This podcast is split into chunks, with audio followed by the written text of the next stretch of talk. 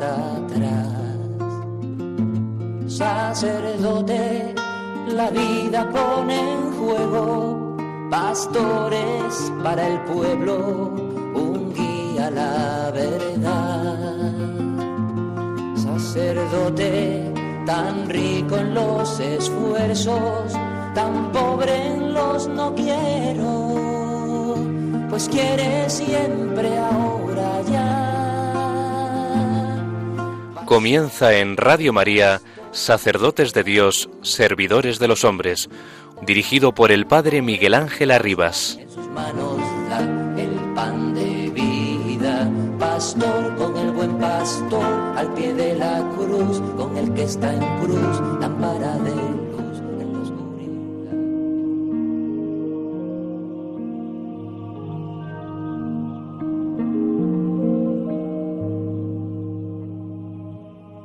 Para cumplir esta misión, es deber permanente de la Iglesia escrutar a fondo los signos de la época e interpretarlos a la luz del Evangelio, de forma que acomodándose a cada generación, pueda la Iglesia responder a los perennes interrogantes de la humanidad sobre el sentido de la vida presente y de la vida futura, y sobre la mutua relación de ambas. Es necesario por ello conocer y comprender el mundo en que vivimos, sus esperanzas y sus aspiraciones, y el sesgo dramático que con frecuencia le caracteriza. Y aquí algunos rasgos fundamentales del mundo moderno. El género humano se halla hoy en un periodo nuevo de su historia, caracterizado por profundos cambios y acelerados que progresivamente se extienden al universo entero. Los provoca el hombre con su inteligencia y su dinamismo creador, pero recaen luego sobre el hombre, sobre sus juicios y deseos individuales y colectivos, sobre sus modos de pensar y sobre su comportamiento para con las realidades y los hombres con quienes convive. Tan es así esto que se puede hablar de una verdadera metamorfosis social y cultural que redunda también en la vida religiosa. Constitución Gaudium et Spes del Concilio Vaticano II, número 4. Buenas tardes, hermanos y amigos. Estamos aquí en Radio María, en el programa de cada tarde de domingo de 6 a 7. Sacerdotes de Dios y servidores de los hombres. He comenzado con este número 4 de Gaudium et Spes porque antes de ayer, el pasado viernes, en el Evangelio de la Eucaristía, Jesús nos dejaba una pregunta a todos. ¿Cómo no sabéis interpretar el tiempo presente? Y es bueno que nos dejemos en el interior esta pregunta, que dejemos que resuene y que a la luz de la palabra de Dios, del Evangelio de hoy y de cada día, respondamos a la pregunta que Jesús nos formula. ¿Sabéis interpretar el aspecto de la tierra y del cielo? Pues ¿cómo no sabéis interpretar el tiempo presente? Cuando nos acaban de dictar un nuevo estado de alarma en este domingo 21 de octubre de 2020, queremos vivir este encuentro con un hermano sacerdote, Víctor Marmolejo Aponte, en estado de esperanza. El estado de alarma que es bueno y necesario para contener el coronavirus, tiene que estar ungido por la fuerza del Espíritu para quienes somos creyentes. Voy a saludar muy brevemente a Víctor, luego ya le presentaré con todo detalle. Buenas tardes, Víctor. Muy buenas tardes, Miguel Ángel, encantado de estar contigo. Un millón de gracias. Nada más anticipo, luego le presentaré con todo detalle todo su recorrido histórico, que Víctor Marmolejo Aponte es uno de los sacerdotes recién ordenados en la diócesis de Getafe, donde suelen ser todas las ordenaciones el 12 de octubre todos los años, porque fue el día en que comenzó como diócesis nuestra querida diócesis sufragánea de Madrid, Getafe. Luego comunicamos contigo detalladamente, porque de la abundancia del corazón habla la boca y seguro que un recién ordenado tiene mucho que contarnos. Gracias, de verdad, Víctor, gracias. Y como cada domingo vamos a comenzar orando con la palabra de Dios, esa palabra de Dios que nos habla directamente al corazón, que nos ayuda a ir al núcleo central de nuestra fe, el amor a Dios y el amor al prójimo de manera inseparable. Como cada domingo hacemos un instante de silencio, nos recogemos interiormente, permitimos que Dios nos hable para que su palabra, viva y eficaz, tajante como espada de doble filo, penetrante hasta el punto donde se separan el alma y el espíritu, nos ayude a responder a esta pregunta que nos ha formulado nuestro Señor Jesucristo. ¿Cómo nos sabéis interpretar el tiempo presente? ¿Sabremos interpretar todo lo que está sucediendo en España, en Europa y en el mundo entero? ¿Sabremos interpretar el tiempo presente que cada uno está viviendo a nivel personal o a nivel familiar en el núcleo de su comunidad cristiana o parroquia o movimiento eclesial? ¿Leemos con ojos de fe los acontecimientos? ¿En todo vemos la presencia de Dios? Pues que estas preguntas nos ayuden a ser mucho más conscientes de que no podemos dar ni un solo paso sin buscar en todo, hasta en lo más pequeño, la voluntad del Padre, como fue la vida de nuestro Señor Jesucristo. Mi alimento es hacer la voluntad del que me ha enviado y llevar a término la obra que me encargó. Un instante en silencio para proclamar el Evangelio del día de hoy.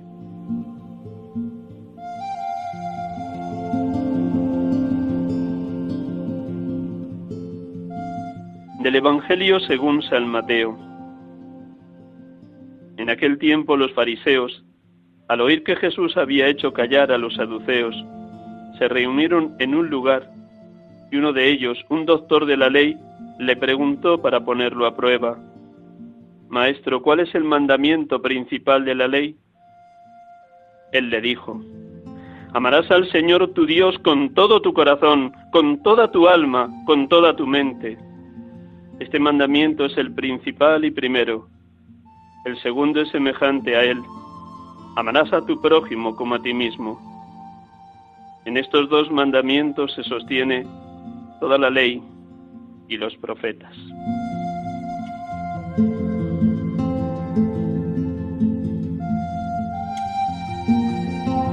Bendito seas, Padre, porque eres amor, amor perfecto e infinito nos has amado primero creándonos de la nada y redimiéndonos con la muerte y resurrección de tu Hijo.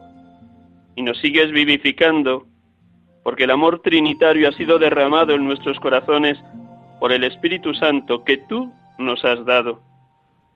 Bendito seas, Padre, porque tu voluntad no es algo extraño a mí, sino que es una historia de amor que tú has trazado conmigo, donde me has sido regalando por pura gracia y por puro iniciativa los pensamientos y sentimientos de tu Hijo, el Dios humanado, el Verbo encarnado. Así brota en mí cumplir por la fuerza amorosa del Espíritu en todo tu voluntad. Porque habiéndome creado por amor y para el amor, tus mandamientos no se me imponen desde fuera como algo obligatorio, sino que mi alma ha experimentado que tú eres lo más íntimo de mi íntima intimidad. Tu voluntad es la mía. Tu amor me ha tomado posesión por completo. Me abandono en tus manos de Padre, porque tú eres mi alegría y mi paz. Gracias, Padre. Bendito y alabado seas, Jesucristo, porque eres el enviado del Padre, el Mesías, el ungido de Dios, que me llamas amigo y hermano que has dado la vida por mí y por todos los hombres en la cruz. Bendito seas, Cristo Jesús, porque no impones nada. Tú llamas, seduces, conquistas mi corazón y me pides un seguimiento incondicional, alimentando mi vida con tu palabra y tu cuerpo entregado. Tú, en ese encuentro diario contigo, en la oración, en la escucha del Evangelio, en la comunión eucarística, en la alabanza de los salmos en la liturgia de las horas, me has tomado procesión. Has transformado mi voluntad en la tuya. Has conectado mi corazón con tus mismos sentimientos. Me has capacitado para amar a Dios y al prójimo de manera inseparable. Me enseñas por medio del evangelista Juan en su primera carta. Si alguno dice amo a Dios y aborrece a su hermano, es un mentiroso, pues quien no ama a su hermano a quien ve, no puede amar a Dios a quien no ve. Bendito seas, Espíritu Santo, fuego divino, que compenetras mi corazón pobre y débil con el corazón grande, inmenso y rico de Cristo, para que ame como Él ama, perdone como Él perdone, sirva como Él sirve, dé la vida como Él la ha dado por muchos en la cruz. Capacítame, oh Paráclito, desde tu gracia, tu luz y tu fuerza, para que el amor a Dios y el amor al prójimo sean inseparables en mí, viviendo solo de la fuente de vida que es Dios, que me ha amado primero. Con tu poder y tu ímpetu, oh Paráclito, me entregaré al hambriento, al sediento, al desnudo, al migrante, al encarcelado, al enfermo. Transfórmame de tal manera que sea un verdadero buen samaritano, para que a tantos y tantos seres humanos tirados al borde del camino, sepa pararme a curarles, cargarles sobre la cabalgadura y llevarles a la posada que es la iglesia y cuide de ellos. Transfórmame, transfórmanos a todos los presbíteros para que seamos imagen viva del buen samaritano, del buen pastor. Alabado y bendito seas, oh Dios amor, oh perfecta Trinidad, del Padre, del Hijo y del Espíritu Santo.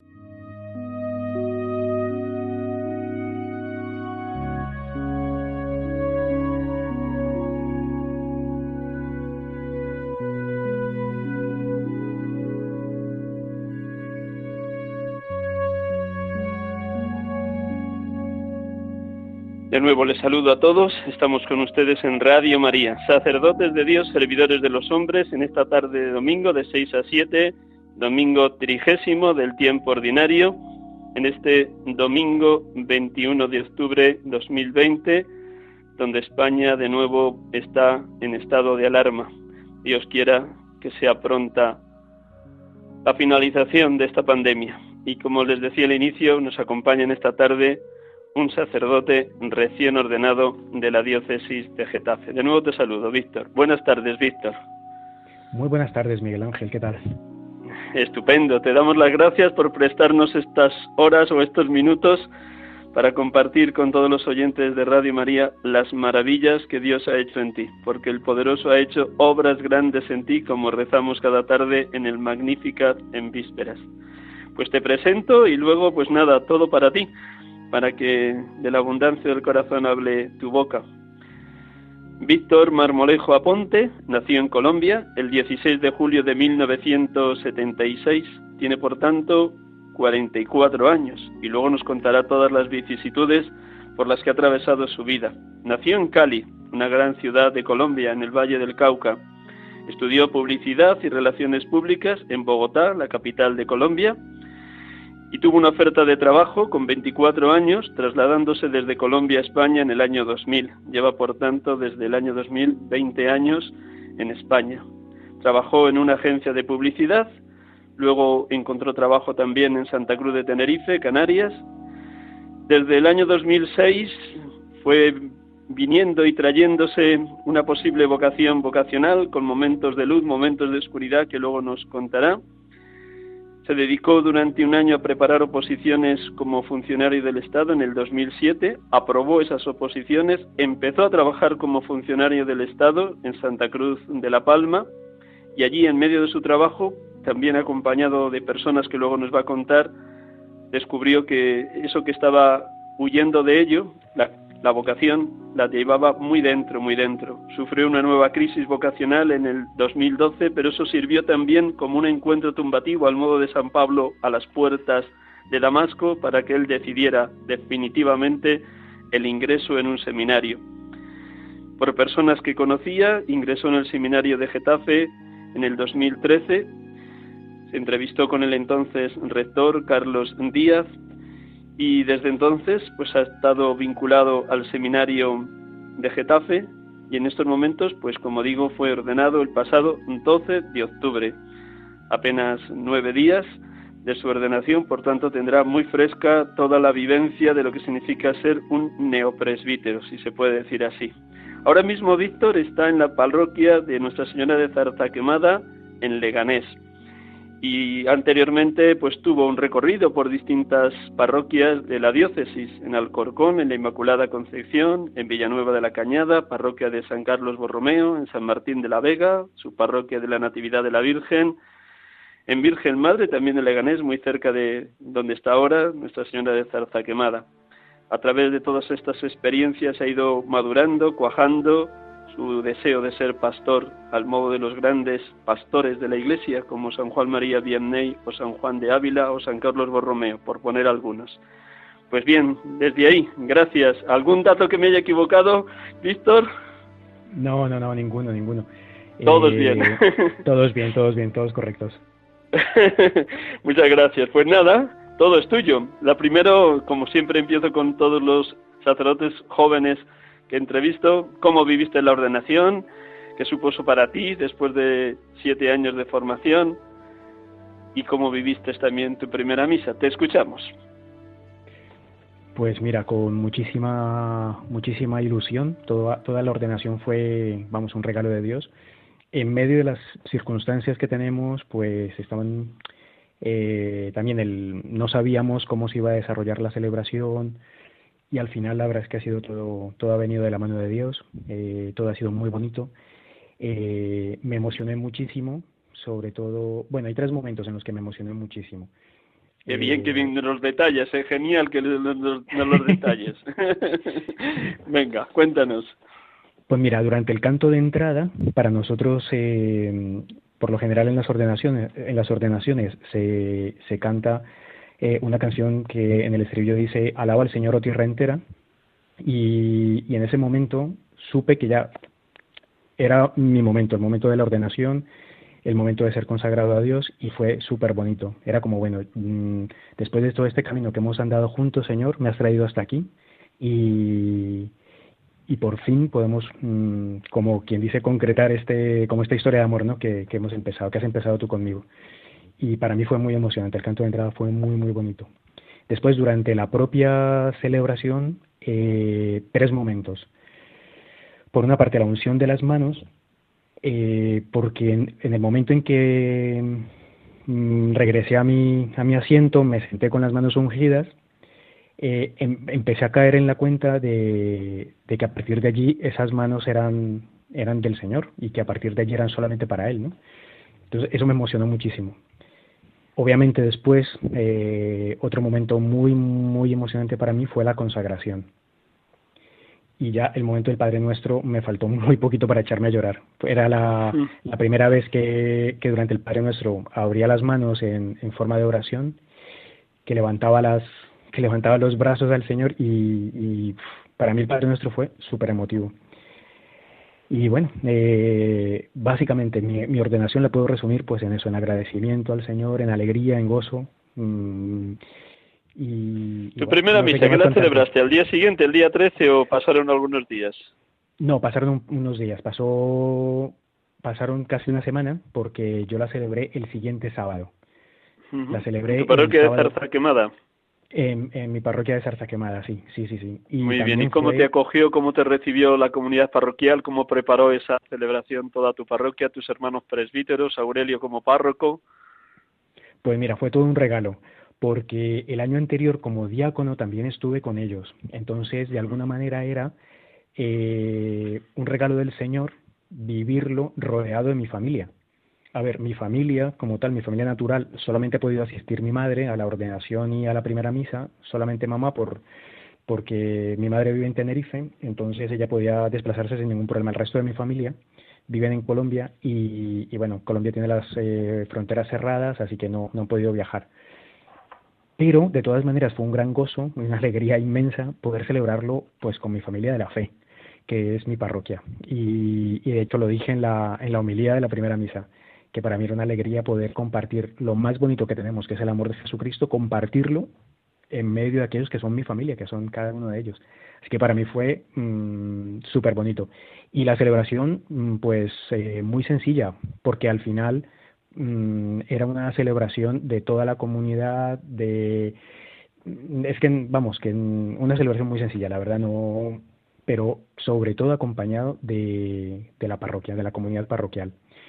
Como sabíamos que por el que por el tema del aforo no íbamos a poder estar todos, entonces al día siguiente eh, en, las, en las misas de domingo pues igual eh, celebraba yo, me acompañaban mis hermanos sacerdotes, Aurelio, Agustín, Francisco, eh, me acompañaron en, en, cada una de las misas y, y, de alguna manera era poder como vivirlo en espíritu de primera misa. Entonces así intentar que todas las personas de la parroquia pues poder compartir con ellos el, el gozo de esta primera misa. Era como un fin de semana de primeras misas, básicamente. qué maravilla, qué maravilla. Sentirse tan arropado por tu familia en la fe. Familia en la fe con la que llevas compartiendo desde que te ordenaste diácono. ¿Cuándo fue tu envío a la parroquia de Nuestra Señora de Zarza Quemada? Zarza Quemada. Igual, el 12 de octubre. El 12 de octubre del año anterior eh, me ordenaron diácono y a la semana siguiente estaba, estaba ya incorporado a, la parroquia. Entonces eh, he vivido el año anterior de, diácono con ellos y, a partir de este 12 de octubre mi ministerio, mi cortísimo ministerio sacerdotal, también con ellos. Ha sido un año muy especial este de la pandemia y por tanto tu año de diaconado habrá tenido momentos muy hermosos hasta marzo, pero luego desde marzo habrás estado muy en fraternidad sacerdotal con tus tres hermanos sacerdotes. Cuéntanos así, en grandes trazos, cómo ha sido ese año de diaconado. Pues como tú decías al comienzo, eh, muy volcado en la parroquia. Después, a partir de la, de la del confinamiento, eh, se puede decir que el acompañamiento a las personas ha cambiado. Entonces, eh, durante el confinamiento, el acompañamiento era más telefónico que otra cosa.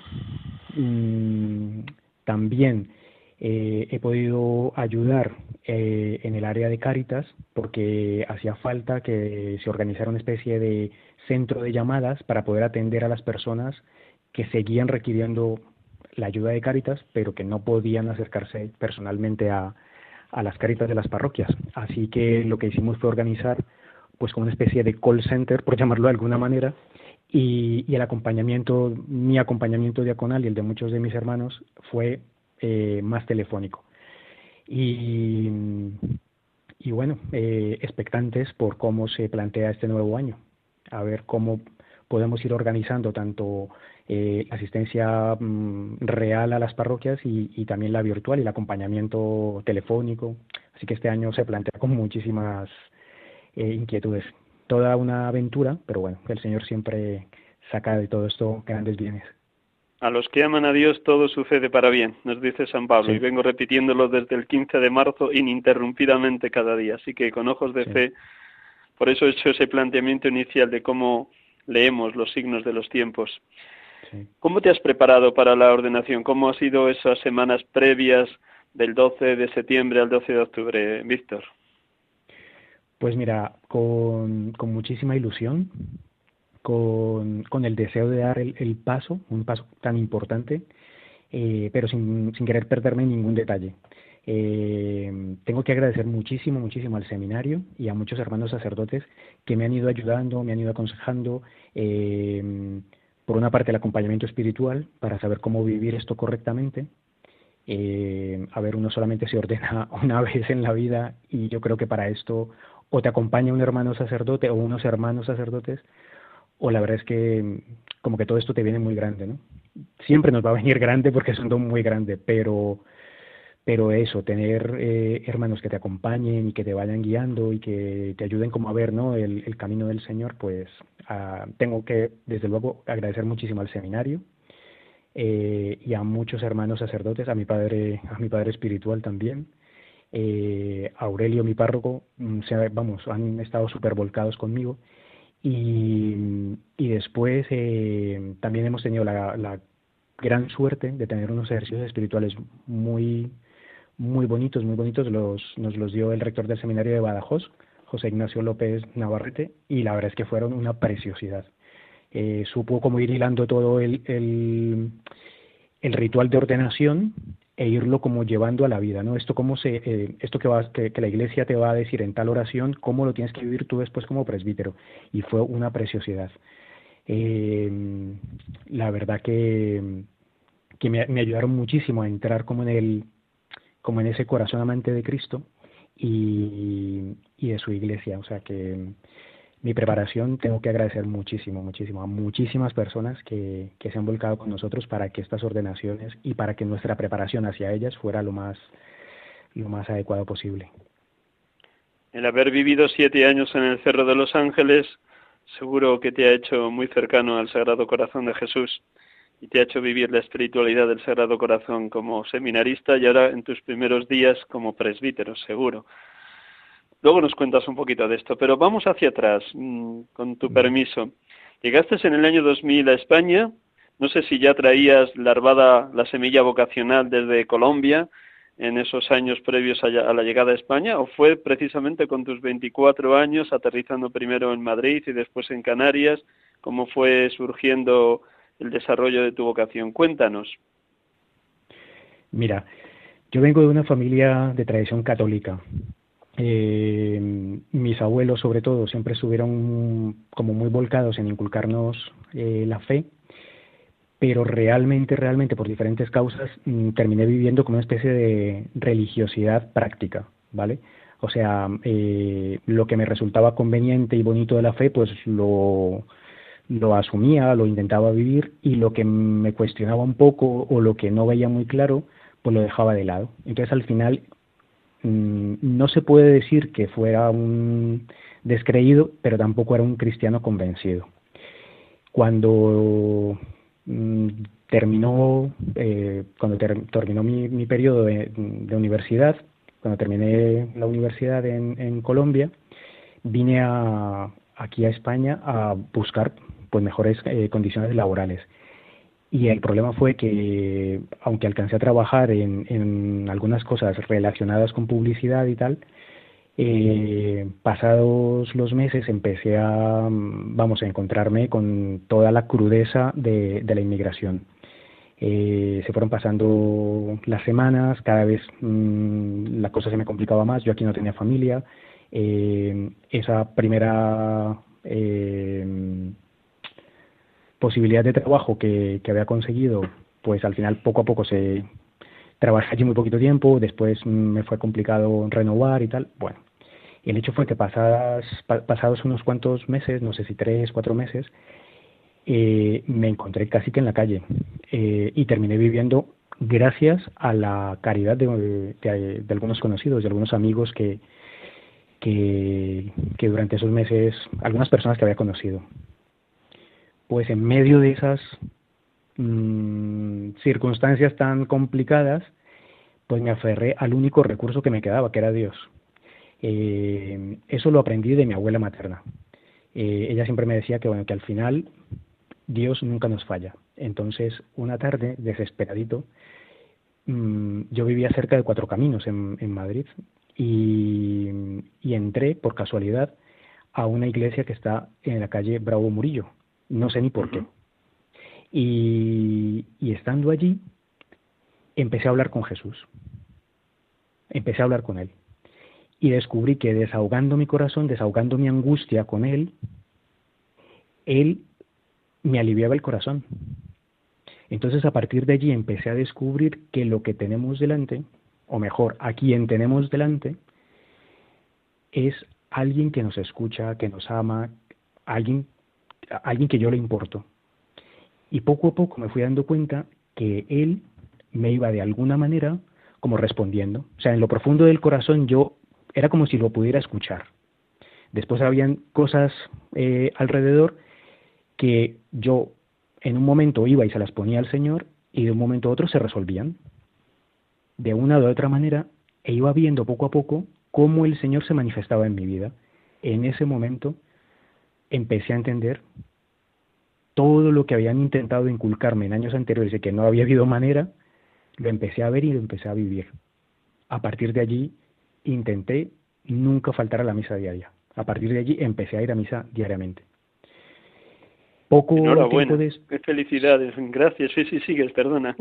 No, no, no. Eh, mira, a partir de allí fue un gozo, a partir de allí fue una alegría. Empecé a vivir la misa sabiendo que cuando se, yo qué sé, cuando se proclamaba el Evangelio era Jesús el que me estaba hablando y le estaba hablando a mi corazón. Cuando había, yo qué sé, un canto, sabía que, que mm, el Padre del Cielo me estaba hablando a mí, que, que en medio de mis dificultades, de mis dolores, de mis angustias, él se estaba manifestando, Él me estaba hablando, pues porque soy su hijo y porque me quiere, igual que nos quiere a todos. Yo esto nunca lo había experimentado, nunca lo había vivido. Y a partir de, ese momento mm, la vida me cambió. Pocos, pocos meses después eh, me fui a Tenerife.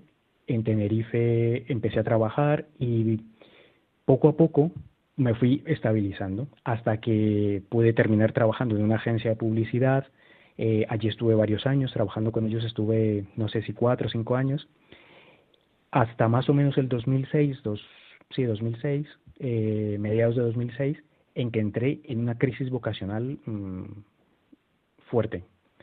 Vamos a ver, yo llegué aquí con 24 años, más o menos, y trabajé cuatro o cinco años, me parece, pues casi que... En 2006, 30. años tenías cuando la crisis, 2006, 1976, más o menos 30 años. 30 años y todo el mundo me decía, no, no te preocupes, que esto es la crisis de los 30. Ah, esta es la crisis de los 30. A todo el mundo le da de esto, tú no te preocupes, tú sigue para adelante. Y yo decía, bueno, pero, o sea, ¿para qué? Mm, ¿Para, para dónde voy? ¿O qué quiero? Mm, bueno, el hecho es que aproveché, bueno, hubo una circunstancia en mi, en mi trabajo, al final eh, dejé de trabajar en, en publicidad y un amigo me decía, oye, pues mira, mm, tienes la nacionalidad, ya tienes una licenciatura, ¿por qué no te planteas hacer una oposición? Porque sí, eso de filosofar y de pensar qué vas a hacer con tu vida está muy bien, pero tú tienes que comer y tienes que pagar las cuentas, o sea que, ¿qué vas a hacer con tu vida? Así que mm, tenía un año y medio de paro y dije, pues mira, voy a aprovechar este tiempo para ir pensando cómo organizo mi vida, qué es lo que quiero y, bueno, ¿por qué no? Eh, vamos a empezar a estudiar. Y, y sí, me, eh, mm, empecé eh, a estudiar para las oposiciones a la Administración General del Estado. Hice el examen en 2007 y para finales, comienzos de 2008 empecé a trabajar en una comisaría de policía, eh, la comisaría de policía de Santa Cruz de la Palma. Y, y nada. En la isla de la Palma. En la, isla, de la, Palma. Sí, en la isla de la Palma, la isla bonita. Y, Y vamos, yo quedé enamorado. Eh, una gente encantadora. Eh, no sé, o sea, a mí la isla me, me, cautivó. Y a partir de allí empecé a, a intentar, eh, de la misma manera como otras personas me habían ayudado a mí, y de la misma manera como yo había encontrado pues ese, ese bien, esa bondad en el Señor, yo también quería como poder transmitirla a otros. Así que eh, me ofrecí como voluntario en, en, algunas ONGs, después también empecé a colaborar en, en, la parroquia en San Francisco de Santa Cruz de la Palma. Y, vamos, allí empecé a dar catequesis, empecé a ayudar en Manos Unidas, de vez en cuando ayudaba en Cáritas y tal, y cada vez se sentía como que el Señor me llamaba más, como que el Señor me, como que me llamaba a, o sea, esto, esto está bien, pero, pero yo quiero algo más y digamos que a un tipo de consagración distinta, por decirlo de alguna manera. Llegó el momento en el que por diferentes circunstancias me di cuenta y descubrí que el Señor me llamaba a la vocación, pero yo inicialmente no estaba tan dispuesto a seguir el camino que Él, que quiere para mí. Eh, y en el 2012 sufres otra crisis preguntándote dónde te quiere Dios en su iglesia. ¿Qué sucedió en ese momento del 2012, cuando ya llevabas cuatro años como funcionario del Estado? Pues mira, eh, en ese momento eh, yo tenía una relación, mm, salía con una chica, eh, dentro de mí estaba siempre como el deseo de, de, agradar al Señor, de vivir la vida de fe, y por otra yo veía claro, o yo sentía, que, debía estar con esta chica. Yo quería esta chica y estábamos bien y nuestro, eh, nuestra idea era poder formar un hogar. Por diferentes circunstancias las cosas se, se truncaron y, y, bueno, nuestros caminos eh, se separaron. hablando con un sacerdote, con un, con un gran amigo, él me decía, él ya se olía lo de la vocación. Y él me decía, eh, oye, ¿no será que el Señor te está llamando a algo distinto? Eh, no cierres la posibilidad a que tal vez tu camino no sea el del matrimonio. Y a mí eso me, me, me reconcomía, me, ponía mal. Entonces hubo un momento en el que sí, para mí fue claro que, que el Señor como que me invitaba a algo distinto y a partir de allí me, me rompí. Porque, porque sentía o creía que, que el camino, o digamos que, que mi deseo, estaba siendo truncado por Dios. Entonces, a partir de allí entré como una especie de crisis, eh, empecé cada vez a alejarme más de, la fe, a apartarme de, la vida de la comunidad, y es verdad que iba a misa, iba los domingos y tal, pero sentía que, que, ese no, que eso no era lo que yo quería, que eso no era lo que yo deseaba.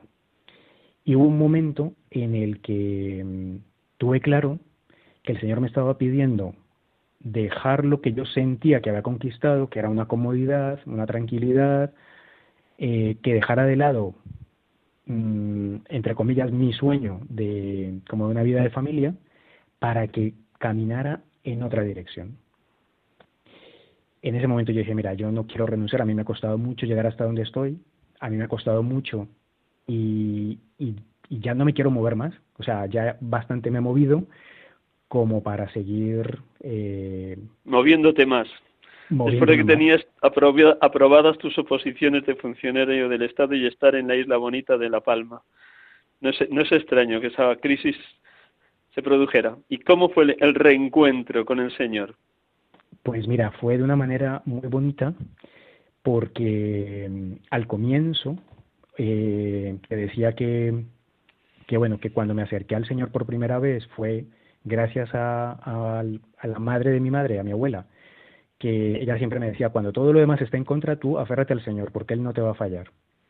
Pues resulta que para finales de 2012 y principios del año 2013, cuando yo estaba fatal, eh, cuando yo estaba más alejado de Dios y cuando yo no le encontraba tampoco mucho sentido a mi vida, mi abuela cae enferma eh, resulta que, un día me llama mi, madre y me dice, oye, llama a Colombia ya, porque nos han dicho que la abuela puede ser que, no pase de, esta semana. Entonces, por lo menos habla con ella mientras está consciente y por lo menos despídete. Eh, cuando me lo dijo me, me, puse mal, al final cogí valor, eh, vamos, me pasé tres horas con el teléfono en la mano y no era capaz de llamar. O sea, no era capaz porque no sabía qué decirle. O sea, mi abuela se estaba muriendo y yo no sabía qué decirle. Pues cojo el teléfono, la llamo y es ella la que empieza a darme a mí ánimos. Y me dice, mira, hijo, lo que Dios quiera, tú, porque Él no te va a fallar. Lo que Él quiera, como Él quiera, porque Él nunca nos falla. Ella estaba agonizante, o sea, un par de, un par de semanas después eh, murió. Falleció. Sí, sí, sí, ella falleció, pero, pero siempre se me quedó eso grabado. Cuando terminé de hablar con ella, ya del todo me derrumbé. Porque yo decía, vamos a ver, yo tengo todo lo que materialmente y, y, humanamente eh, Podías soñar cuando llegaste a España desde Colombia y ahora se lo pedía a Dios darlo todo, entregarlo todo, renunciar a todo. Claro, y lo mejor del caso era que ella, que se estaba muriendo, estaba viviéndolo de una manera esperanzada. O sea, el Señor me estaba abriendo como un horizonte completamente nuevo y yo lo vivía como una tragedia y ella se estaba despidiendo de este mundo y lo vivía con el gozo y con la alegría de quien se sabe sostenido por Dios. Para mí eso fue chocante. O sea, para mí eso fue mm, demoledor. Así que bueno, ya falleció. Eh, el ese verano me fui a Colombia para, para estar con mi familia y estando allí eh, me invitaron como una especie de retiro, un retiro carismático eh, con jóvenes y tal, y, estando allí el Señor me permitió ver la conversión de un chico. Eh, o sea, me, lo puso como en, primerísimo plano. Era como si el foco de atención, como que la luz estuviera puesta en este chico. Y vi clarísimamente cómo un sacerdote a través de su, de su entrega de vida, podía traer como ese, mm, a ver, traía a, mucha gente. sí, traía a Jesucristo, traía la luz a, a, la vida de este chico y este chico cambió. Yo vi la conversión de ese chico. Y a partir de ese momento fue como que se me rompiera algo, como una cadena que se hubiera roto en mi corazón y como que me hubiera abierto a lo que es el misterio de la entrega de amor por Cristo. A partir de ahí dije, mira, si esto es lo que el Señor quiere, pues... Todo para ti. Es que, sí, todo para ti. Es, vamos, ese día, mm, en, mitad de, una de las oraciones, empecé a llorar, a llorar, pero era, era, como un, era como un gozo de sentirme completamente libre, de poder decir, sí, Señor, aquí estoy, eh, haz conmigo lo que quieras. Bueno, pues a la vuelta de esas, de esas vacaciones en Colombia, en 2013, mm, hablando con un amigo, eh, él me decía, bueno, pues si tienes tan claro que el Señor te llama, yo le decía, yo solamente sé que el Señor, yo no sé a qué. Puede ser al sacerdocio, yo no, yo creo que es al sacerdocio, yo no sé a qué, pero a lo que él me llame yo tengo que decir sí ya.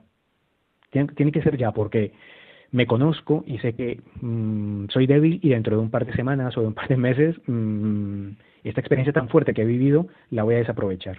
Entonces él me decía, bueno, bueno, bueno, en ese caso, eh, ¿te has planteado eh, ir al seminario? Yo le decía, sí, pero no sé en dónde, ni cómo, ni... Entonces al final mm, estuvimos hablando de Getafe y dije, bueno, si estamos hablando de esto y hemos llegado hasta este tema y tú, y tú directamente me dices, oye, Getafe, me decía, bueno, sí, sí, puede ser Getafe, puede ser otra. No, no, tú me estás hablando de Getafe, bueno, pues por algo será el Señor, a ver qué nos dice. Así que lo puse en oración mandé, eh, mandé una, una, solicitud de entrevista al rector de, Getafe, a, Carlos Díaz, y, y, un par de días después mm, nos podemos reunir. Él empezó a acompañar mi proceso y al final, en septiembre de 2013, empecé en el seminario. Esa maravilla de maravilla. Maravilla de maravillas, prodigios de Dios. Realmente, tanto el encuentro con tu abuela por teléfono ya cercana a la muerte como lo que vistes en ese retiro allá en Colombia y la transformación de ese joven fueron eso, las mediaciones de Dios junto con otras que has ido señalando. Mi más sincera enhorabuena, Víctor. Cuéntanos, ¿cómo han sido los años de seminario, luces y sombras, lo que te ha aportado? Ya se empezó diciendo que ha sido clave también en este momento final antes de la ordenación todo el apoyo que has recibido, pero también cuéntanos así en grandes trazos lo que has vivido esos seis años de estancia en el seminario allí en el Cerro de los Ángeles. Pues mira, ha sido un regalo, un regalo. Ah, o sea, solamente puedo dar gracias. Eh, cuando yo llegué el primer día, me encontré, yo venía con muchas expectativas, con muchos, mm, venía eh, gozoso, ¿no? Por todo lo que había vivido en Colombia ese verano y quería dar el paso. Pero venía también con, a ver, con angustia porque no sabía ni cómo se iba a dar, ni yo allí tenía montada toda mi vida. Entonces necesitaba también organizar, no sabía cómo se iba a desarrollar todo. ¿no? Justo mm, estoy entrando al seminario y hay un Cristo muy grande en una de las paredes y cuando lo vi eh, sentí un gozo en el corazón que yo dije, bueno Señor, este es mi sitio. O sea, sé que esta es mi casa, aquí me has traído tú. Y a partir de allí lo viví con tal libertad que, que sí, eh, entré al seminario, eh, no voy a negar que, vamos a ver, no puedo decir que sea fácil. La experiencia del seminario, pues, te, cuestiona muchas cosas. Eh, yo ya venía de una experiencia de, independencia, de vivir más o menos a mi, a mi horario y, a mi calendario. Cuando llegas al seminario te das cuenta de que hay un orden, de que, de que tienes que seguir unas ciertas normas. En este momento... Tenías, y, ¿perdón? tenías 37 años y ya llevabas cuatro, cinco, bueno, ya llevabas casi 13 años de independencia desde que acabaste la carrera en el 2000 hasta el 2013 son 13 años de vida independiente, claro, y es duro incorporarse a una vida comunitaria. Sí, sigue, perdona. Sí, sí, sí, sí, sí. Eh, sí, mm, al comienzo yo decía, bueno, pero yo por qué tengo que hacer esto, o por qué me tengo que levantar a tal hora, o por qué. Pero llegó un momento en el que empecé a ver que en ese orden que ya me, que ya me daba el seminario, como que mi corazón descansaba. Entonces yo solamente me tenía que preocupar pues de estudiar, de hacer mi oración, de estar como más cerca con el Señor. Y mira, yo siempre lo digo, si a mí me hubieran dicho, después de siete años, oye, mira, tú no tienes vocación, vete para tu casa, yo igual daría gracias porque han sido siete años de, de, muchísima, de muchísimo aprendizaje, de, de maduración en muchísimos aspectos. O sea, aún con 37 años, mmm, había hay mucho que aprender. Claro, claro, hay muchísimo que aprender. Y, yo solamente puedo dar gracias, o sea, al rector, a los formadores, a los directores espirituales, eh, cómo te van ayudando a ver cosas que aunque las tenemos justo delante de, los ojos, no somos capaces de verlos. Es como, como si tuviéramos una deficiencia visual, porque, porque lo, lo más próximo a nosotros, que somos nosotros mismos, muchas veces eh, nos es difícil pues corregirnos, siempre hace falta pues esa corrección, ese para poder mm, mejorar y, y vamos, yo tengo que dar muchísimas gracias a Dios por el seminario. Eh, después, también son no solamente momentos de maduración, sino también de como de, empezar a ver cómo esa vocación que el Señor mm, te está regalando, cómo se cristaliza, sí, cómo, cómo, se, cómo, se lleva a la práctica. Mira, yo me acuerdo en primero, en primero del seminario, don Carlos nos daba eh, Pastores Davo Obis, que en ese momento era eh, como la... Documento para la formación. Sí, el documento para la formación de los futuros sacerdotes. Pues en uno de los epígrafes empieza a hablar acerca de todo lo que se pide al candidato y ese día me vine abajo. O sea, ese día mmm, casi me he hecho llorar porque yo decía, Dios mío, esto es imposible. O sea, lo que me estás, yo, lo que me están Yo no doy la talla, yo no doy la talla. Exactamente, yo no soy capaz de alcanzar todo esto. Bueno, pues yo estaba tan mal que fui a hablar con el rector y le dije, mmm, Charlie, esto a mí me sobrepasa. O sea, esto es imposible. Y me dijo, mira, para ti y para todos esto es imposible. Pero el don que Dios te da es el mismo con su gracia quien lo va a llevar a término. Entonces tú abre el corazón y deja que su gracia actúe, porque tú no vas a poder. Eso para mí fue demoledor, o sea, porque no soy yo, no es no son mis capacidades, no son mis gustos, no son mis apetencias, es Dios quien quiere hacer la obra y yo solamente tengo que dejarme. Y a partir de allí eh, ha sido todo un continuo aprendizaje a, ponerme en manos de Dios y a dejar que sea, pues que sea Él Dios en mi vida. Ese ha sido más o menos mi, mi seminario. Es lo que te dijeron el día de la ordenación y que va a continuar hasta la muerte si te dejas hacer. Dios que comenzó en ti la obra buena, Él mismo la lleve, a término. A término. Sé que la pregunta es difícil la que te voy a formular, pero bueno, lo que el Señor y el Espíritu Santo te sugieran de todos los sacerdotes que has ido conociendo, tanto en el periodo de Tenerife, el periodo de Madrid, el periodo de Getafe, rector, formadores, directores espirituales, de todos has ido aprendiendo lo que son los rasgos del buen pastor y por tanto los rasgos de lo que quieres que sea tu ministerio. Como qué acentos te ha mostrado el Señor en estos seis años de lo que ha de ser un sacerdote. ¿Cómo le definirías al sacerdote de hoy, siglo XXI, 2020? Pues yo creo que profunda vida interior, mucha, mucha intimidad con el Señor, porque al final es Él quien tiene que, irnos guiando y sincronizando el corazón de continuo. Muchísima vida interior, muchísima intimidad, sobre todo eso, intimidad con el Señor. Y, después eh, apertura a los hermanos. Lo que yo he visto en los sacerdotes que Dios me ha ido poniendo en el camino ha sido eso, eh, el entregar la vida por, por, por los demás. Eh, no dejarte horarios, no dejarte mm, organizar tu día, obviamente, pero después te abres a la aventura del Señor y, y vamos, Él te va poniendo tarea, así que yo creo que el fondo, la intimidad con el Señor y la apertura al hermano. Me alegra mucho escucharte y seguro que muchos por cierto, ¿cuántos os ordenasteis el pasado día 12, tanto de presbítero como de diáconos? Pues mira, éramos cinco al sacerdocio y dos al diaconado. Eh, Cuatro de, éramos cuatro de la diócesis de Getafe y un hermano religioso. Y después dos diáconos en los años pasamos a la dimensión pastoral, que ya tenemos cinco minutos nada más, porque esto, como ah, ves, vuela. Vamos a ver un poquito el futuro, que siempre el futuro está en manos de Dios y Él nos va trazando. A cada día le basta su afán, no os preocupéis por el mañana, que el mañana trae su propio agobio. Pero vas conociendo la realidad de España, después ya de 21 años acá, vas conociendo la realidad de Getafe y dentro de Getafe Leganés y dentro de Leganés el barrio de Zarzaquemada y la parroquia concreta de Nuestra Señora de Zarzaquemada.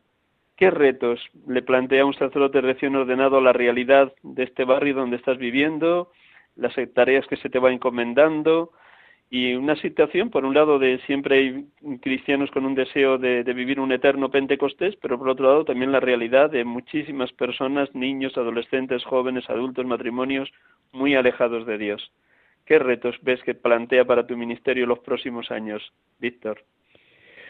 Pues mira, por una parte, como tú mismo has dicho, eh, por una parte, eh, poder mm, acercar el mensaje cristiano a muchas personas que, mm, que no, vamos, que, posiblemente tendrán expectativas, sueños, pero como que no son capaces de descubrir que detrás de ese deseo y que detrás de esa expectativa, detrás de ese corazón que palpita de joven, pues está Dios, ¿no?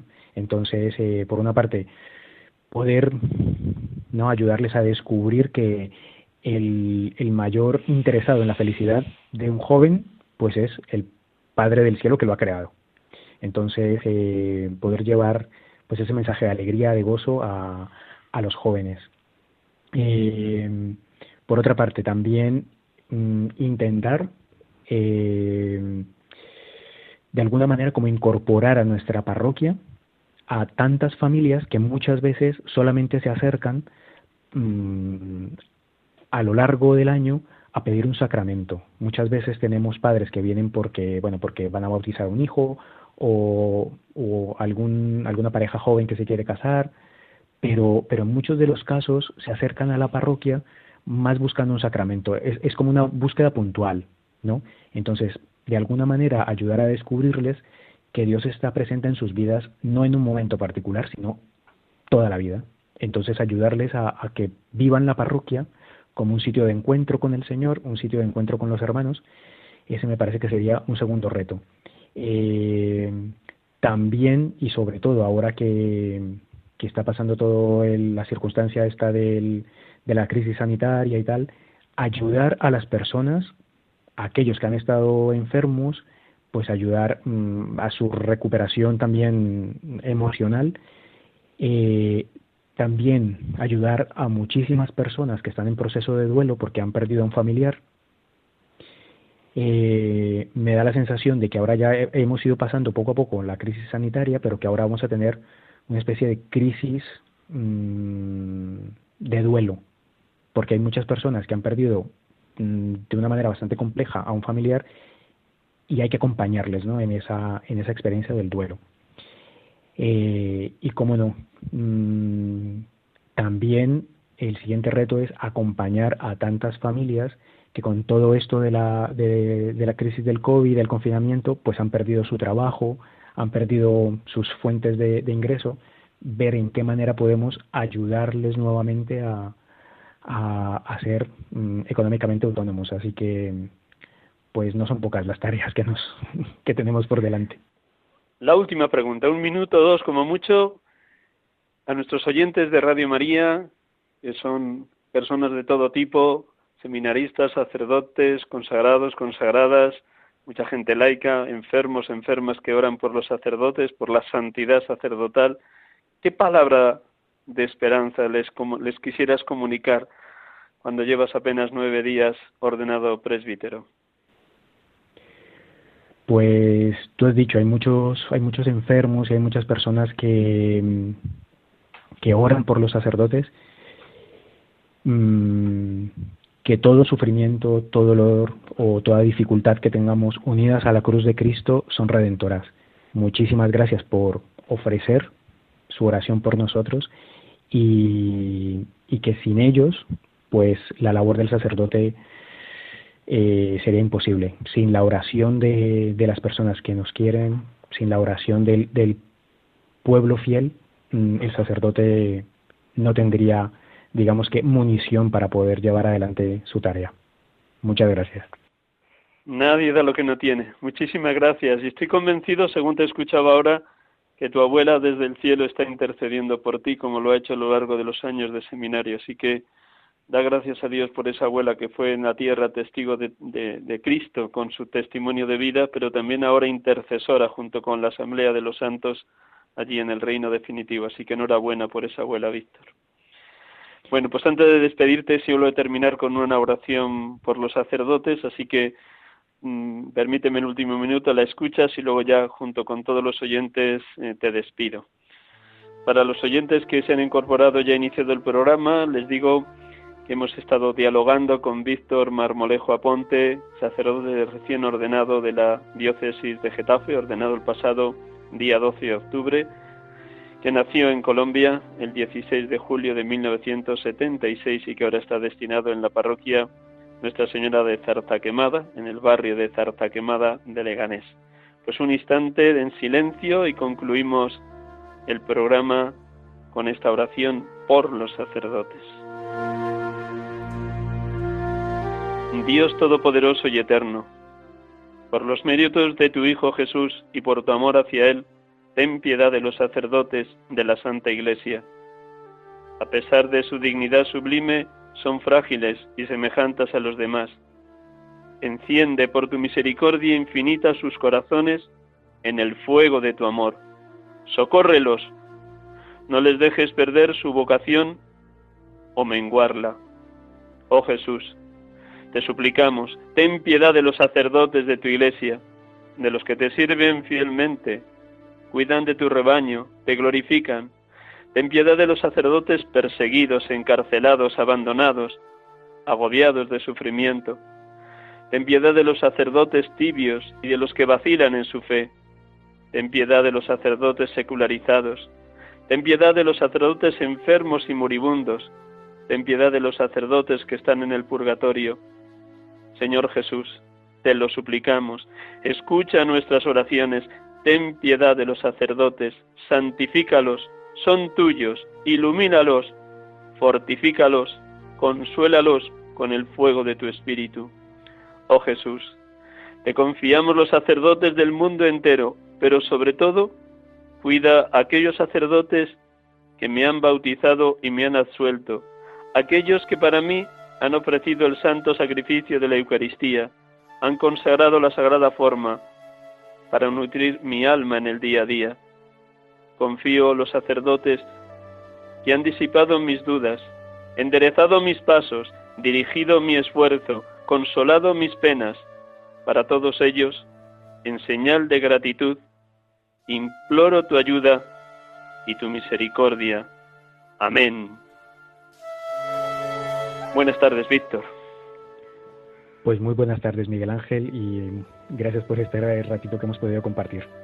Gracias a ti por abrir tu corazón, por compartirlo con los oyentes de Radio María y a todos ustedes, queridos oyentes, gracias por acompañarnos un domingo más aquí en este programa, sacerdotes de Dios, servidores de los hombres, en este domingo trigésimo del tiempo ordinario, 21 de octubre 2020. Dios les bendiga, feliz domingo, feliz semana y hasta el próximo domingo, si Dios quiere.